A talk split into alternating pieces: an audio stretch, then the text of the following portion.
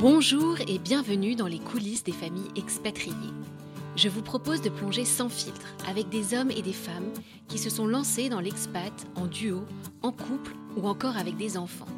Ils nous raconteront ce qui se passe quand on emmène sa famille à l'étranger et qu'il faut se réinventer. Nous partagerons leurs histoires, leurs émotions et leurs challenges. Je suis Natalia et je vous parle depuis l'Asie où je vis avec mon mari et nos trois enfants. Et c'est vrai, l'expat en famille est une aventure qui pétille d'émotions. Le sujet vous intéresse? Alors montez le son. Allez hop, on y va Avant de démarrer ce nouvel épisode, j'aimerais vous souhaiter une excellente nouvelle année. Toujours en janvier au moment de cet enregistrement, je suis encore techniquement dans la tradition des vœux et surtout complètement dans les temps de la nouvelle année lunaire, celle du tigre, symbole de force et de bravoure. Allez 2022, sois sympa, apporte-nous de la joie, la santé évidemment, et quelques bonnes surprises. On en a tous besoin. Cette semaine, je vous emmène à Seattle pour écouter l'histoire de Cindy, avec qui je vais aborder un sujet fort de l'expatriation, celui du rapport à sa famille. Cindy va nous raconter sans filtre son histoire et nous dire pourquoi elle a quitté la France toute jeune étudiante et comment, alors qu'elle tombe amoureuse de la ville de New York, elle ressent aussi le besoin très fort de s'éloigner de ses proches. Pour Cindy, il y a ceux qui s'expatrient le cœur lourd de quitter leur famille et il y a ceux, dont elle fait partie, qui partent le cœur plus léger. Plus léger peut-être, mais ce n'est évidemment pas simple et dénué d'émotions pour autant. Place à la conversation avec Cindy, qui va donc nous parler de famille, celle qu'elle a laissée en s'expatriant, celle qu'elle a rencontrée en devenant immigrée américaine et celle qu'elle construit aujourd'hui alors qu'elle est devenue à son tour mère de famille. Salut Cindy, écoute, merci beaucoup d'être avec moi euh, ce midi pour moi et ce soir, hier soir pour toi. bah écoute, euh, bonjour Natalia. J'espère que la vie dans le futur se passe bien. J'espère qu'on va mieux que le monde se porte mieux dans le futur. Absolument. Bon, à ton tour de passer euh, de l'autre côté du micro, on va parler de ton histoire euh, d'expat qui est liée à ton histoire euh, familiale. Est-ce que tu pourrais te présenter, s'il te plaît? Donc, rappeler à nos auditeurs ton prénom, ton âge, me dire quelle est ta situation de famille aujourd'hui et d'où tu nous parles, s'il te plaît. Alors, je m'appelle Cindy. J'ai 30 ans. Mhm. J'habite à Seattle, euh, dans l'État de Washington, aux États-Unis. Ma famille est composée de mon mari Mac, de mon fils Pierre qui a deux ans et demi, et de ma fille Alice qui va avoir neuf mois dans quatre jours. D'accord, donc euh, jeunes parents d'enfants en bas âge, donc pas du tout pas Du tout. On ne vit pas dans les couches, pas du tout. Et alors, est-ce que tu peux me dire ce que tu fais dans la vie, s'il te plaît? Je suis euh, mère au foyer, qui est, je pense, le métier le plus ingrat de la planète, mhm. parce que tout le monde s'en fout. Mhm. Et hobby-wise, j'anime le podcast de Expat Families. Mhm. Et plus récemment, Anecdote, qui va sortir le 2 février. Qu'on aura hâte d'écouter. alors, aujourd'hui, on va aborder ensemble un sujet fort de l'expatriation, qui est celui du rapport à sa famille. On va parler ensemble de celle que tu as quitté, celle que tu as trouvée et puis celle que tu construis euh, aujourd'hui.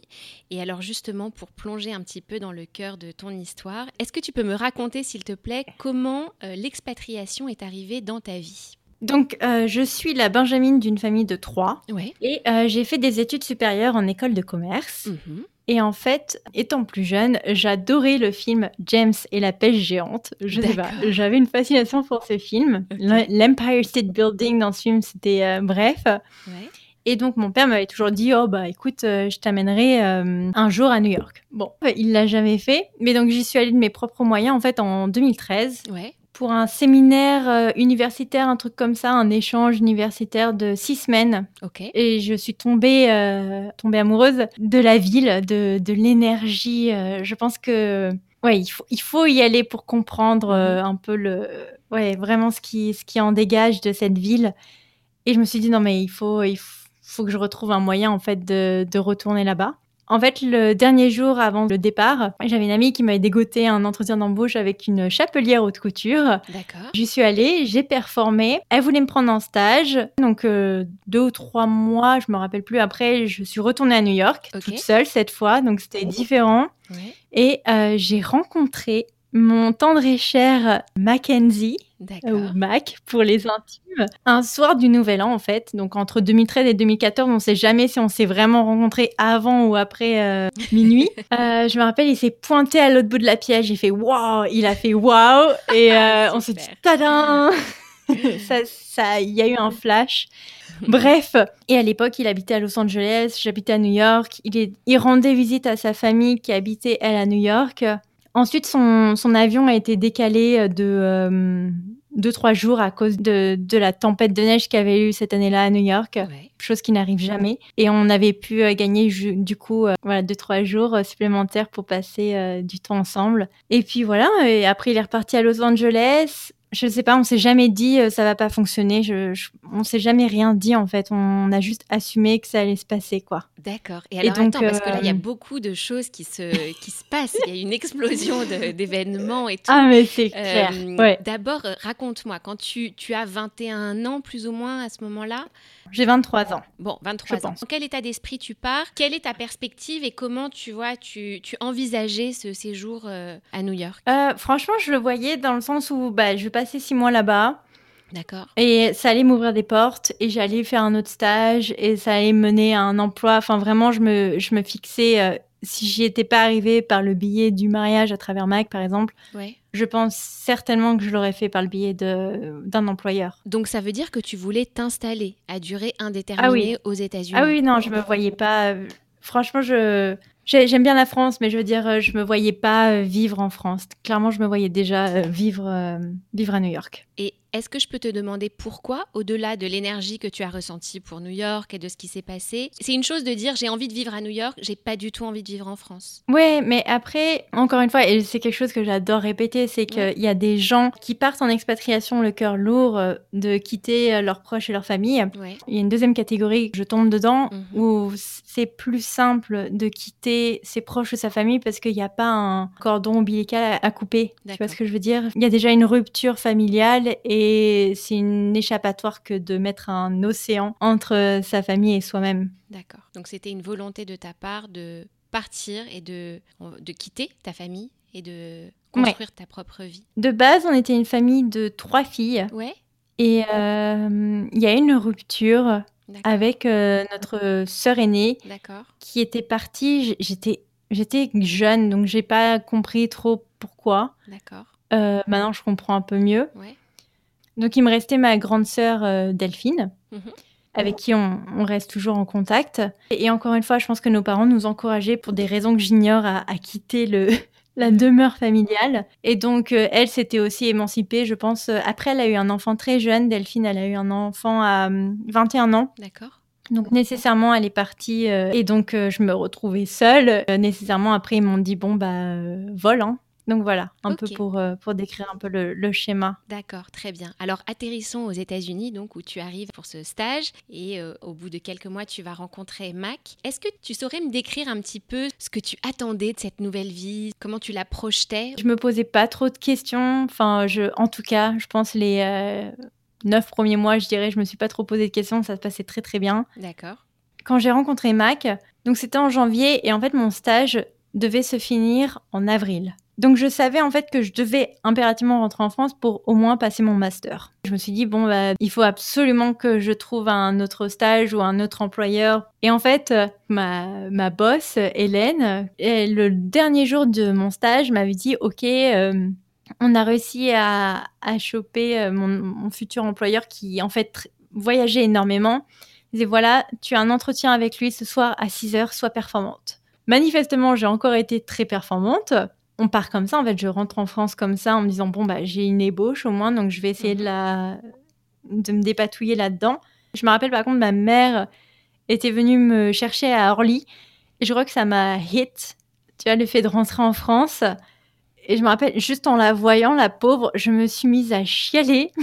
Genre, comme jamais en me disant mince, je suis de retour en France et je sais qu'elle l'avait très très mal pris et je me mais tu ne comprends pas ce que j'ai laissé derrière moi. Et euh, bref, c'était un autre sujet, mais j'étais vraiment pas contente de l'avoir. Vraiment, ça m'a. C'est euh, intéressant ce que tu dis parce que en général, les expats rentrent chez eux quand ils rentrent en France.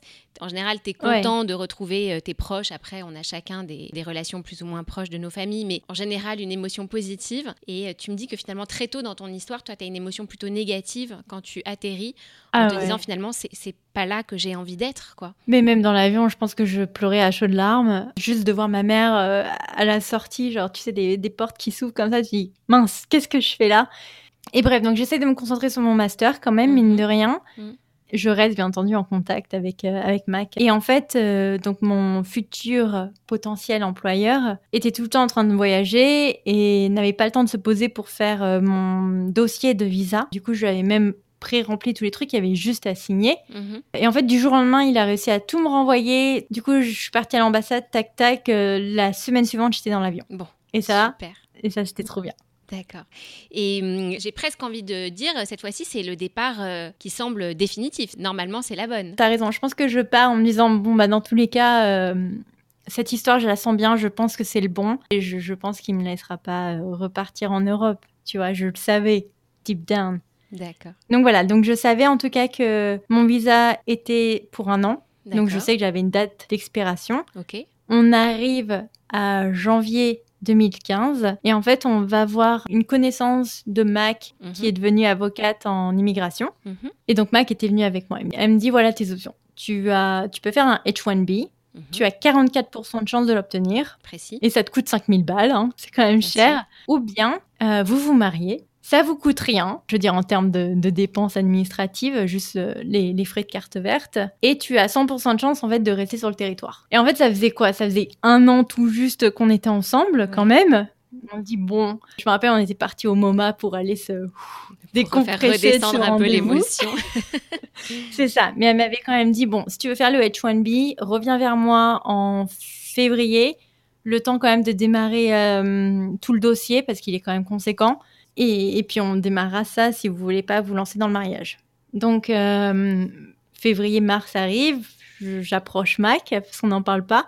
Je fais hmm, est-ce que du coup je commence à traduire mes diplômes? Est-ce que je fais ça? Il me dit non non ne, fais rien, ne t'inquiète pas. Donc en fait, je sais à partir de ce moment-là que entre mars et juin prochain, je vais avoir la bague au doigt. Et à l'époque, j'ai que 24 ans et je fais quand même, c'est vachement jeune, quoi. Mais euh, après, je me dis, bon.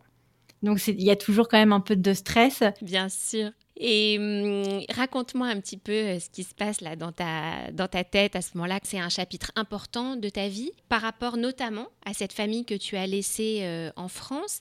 Est-ce que c'est quelque chose que tu partages avec eux? Est-ce que c'est quelque chose dont ils sont euh, témoins d'une façon ou d'une autre? Ou est-ce que c'est clean slate Tu as envie d'avancer? Comment ça se passe un petit peu? C'est marrant parce que pas mal de gens me posent la question et je ne sais pas. Je ne me rappelle plus. Donc du coup, je pense pas que ça a été genre euh, de conversation avec mes parents. Mhm. J'ai dû leur mentionner que j'avais rencontré quelqu'un. Après, je sais que Mac a voulu suivre les euh, faire un Skype avec eux pour leur dire Cindy, bague, mariage. je sais pas comment ils ont parlé tous les deux parce que, enfin tous les trois, parce qu'ils ne parlent absolument pas la même langue. Euh, chose qui d'ailleurs, enfin je pense que c'est quelque chose qui m'intéressait dans le profil de Mac, c'est le fait qu'il y ait une barrière linguistique et qu'ils seraient pas trop capables de parler entre eux. Ça, je pense que ça me réconfortait, mine de rien, parce que avec mes sœurs, on a quand même euh, additionné des cas de relations qui ont cessé à cause de notre famille. Un bagage trop lourd à gérer. Et donc, je pense que ça me réconfortait vraiment de voilà d'avoir une, une rupture linguistique entre mon futur époux euh, et, mes parents. Et qui permettait, avec une bonne excuse, on va dire, de ne pas avoir de communication. Euh, voilà. Juste, on va pas rentrer dans les détails, mais pour que les, les gens qui nous écoutent euh, comprennent, tu as eu une enfance qu'on peut appeler une enfance difficile, en tout cas des rapports avec des parents difficiles qui avaient chacun un profil un petit peu compliqué, et, et ce qui fait que vos relations n'étaient pas bonne. Je sais pas comment tu peux, comment tu veux le qualifier. Je dirais qu'elles n'étaient pas saines. Enfin, elles n'étaient pas. Euh, je dirais pas qu'il y a une famille lambda. Je sais pas, et puis j'ai pas envie de mettre mes parents dans des cases, mais euh, je pense qu'ils n'étaient pas euh, un, un, modèle type. tout du moins un modèle type que moi j'ai envie de reproduire au sein de ma propre famille et que d'ailleurs je fuis à 100%. Mhm. Je pense que ma mère en tout cas, je sais qu'elle a été jugée agoraphobe, en tout cas, par, euh, par un thérapeute qu'elle avait suivi. Mhm. Et c'était pas nécessairement genre euh, de craindre la foule ou les gens, mais c'était vraiment de se sentir non valorisée. C'était entourée de gens. Mhm. Elle avait besoin de briller, en fait, par rapport aux autres. D'accord. Et donc, nécessairement, ça voulait peut-être se traduire par écraser les autres, dont, in fine, ses filles, je pense. Euh, j'ai quelques exemples en tête. C'est par exemple, c'est, je pense qu'elle a jamais été, en tout cas, traduite par perverse narcissique, mais moi, de ce que je peux lire, je pense qu'elle avait un comportement assez similaire.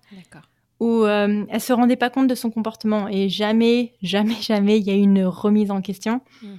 Pour te donner des exemples, c'est par exemple euh, se mettre nécessairement en compétition avec mes sœurs. Euh, moi, j'ai eu de la chance parce que j'étais la Benjamine, donc je pense que j'ai eu le meilleur rôle dans, dans le lot.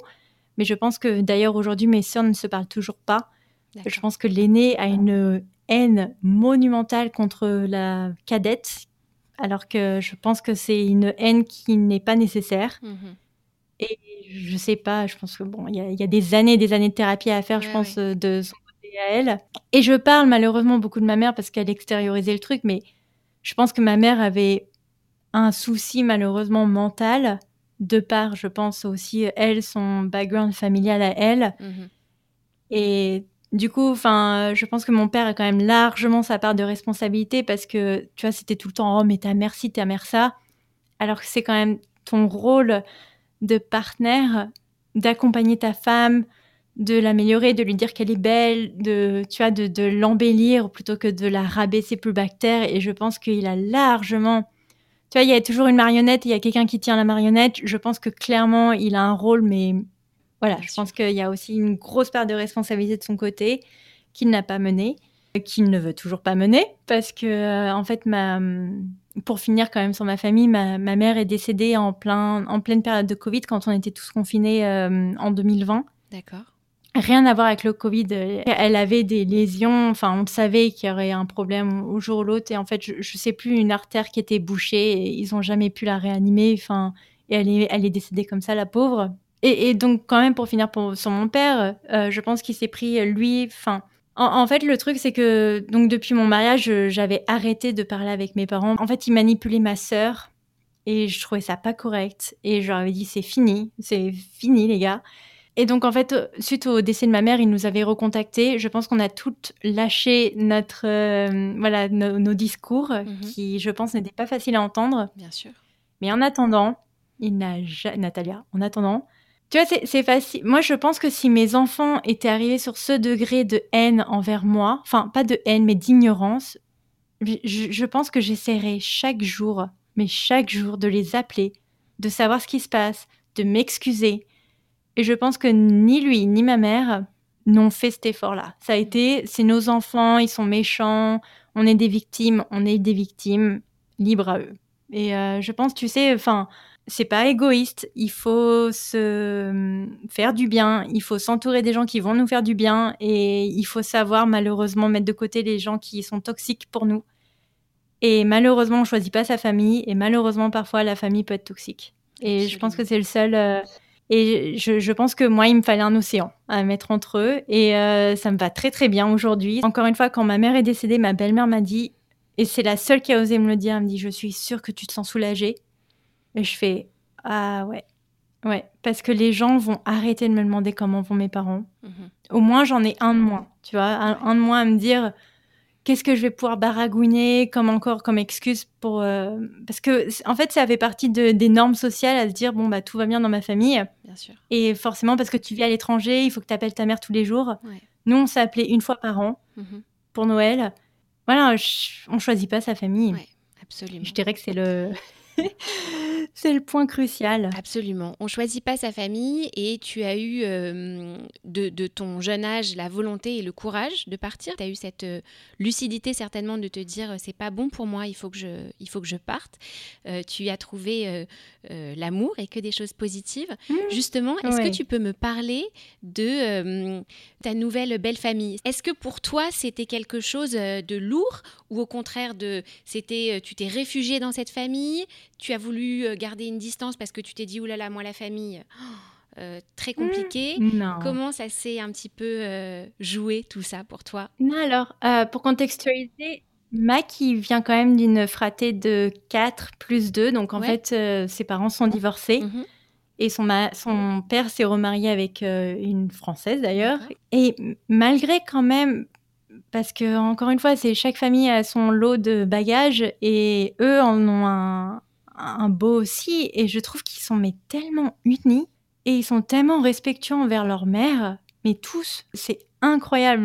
L'union qui règne au sein de cette famille est exemplaire notamment pour moi. Mhm. Et non, en fait, je me suis jamais dit, et d'ailleurs, Mac me dit, mais euh, non, enfin, tu, tu, fais partie intégrante de cette famille, et, je sens vraiment euh, accueillir les bras ouverts aucun problème, même, euh, même s'il y a une pseudo-barrière parfois linguistique, mais euh, il n'y a aucun problème là-dessus. Et non, en fait, j'ai pas eu d'appréhension. Je trouve très positif de voir comment tu as su euh, déposer le sac qui était vraiment très chargé et tu le regardes avec une distance lucide. Après, je vais mais je veux pas me lancer non plus des fleurs. Des, fleurs. Je pense que ça a pris. Enfin, on peut se moquer des gens qui font des thérapies, mais Enfin, on arrive à un cas comme ça où tu arrives, tu as, 23 ans, tu vis à, l'étranger, oui, tu as, besoin d'être accompagné, tu as besoin d'être suivi. Bien sûr. Et euh, c'est pas une tare. Non. Et aujourd'hui, je ne dis pas que tous les jours sont roses.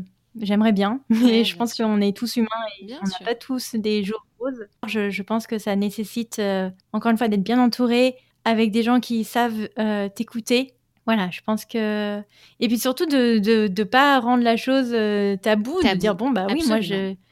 Moi, j'ai un problème. Enfin, ma famille est pas euh, rentre pas dans vos standards et, c'est ok. Et moi, il y a aucun problème. Mm. Je m'endors le, soir en me disant bon bah, je, pense que je, je suis une, bonne personne malgré le fait que je ne souhaite pas parler à mes parents et et ça n'engage que moi. Et du moment que je suis en accord avec euh, ma conscience, absolument, j'ai aucun compte à rendre à personne en fait. Absolument. Le seul compte que j'ai à rendre, c'est à ma sœur euh, et, c'est la seule qui reste là aujourd'hui pour moi. C'est la seule qui fait partie intégrante de ma famille aujourd'hui et c'est la seule qui euh, souhaite rencontrer euh, mes enfants. Mes parents n'ont jamais fait l'effort de rencontrer mes enfants, n'ont jamais fait la demande. Ma mère est décédée sans avoir rencontré son petit-fils.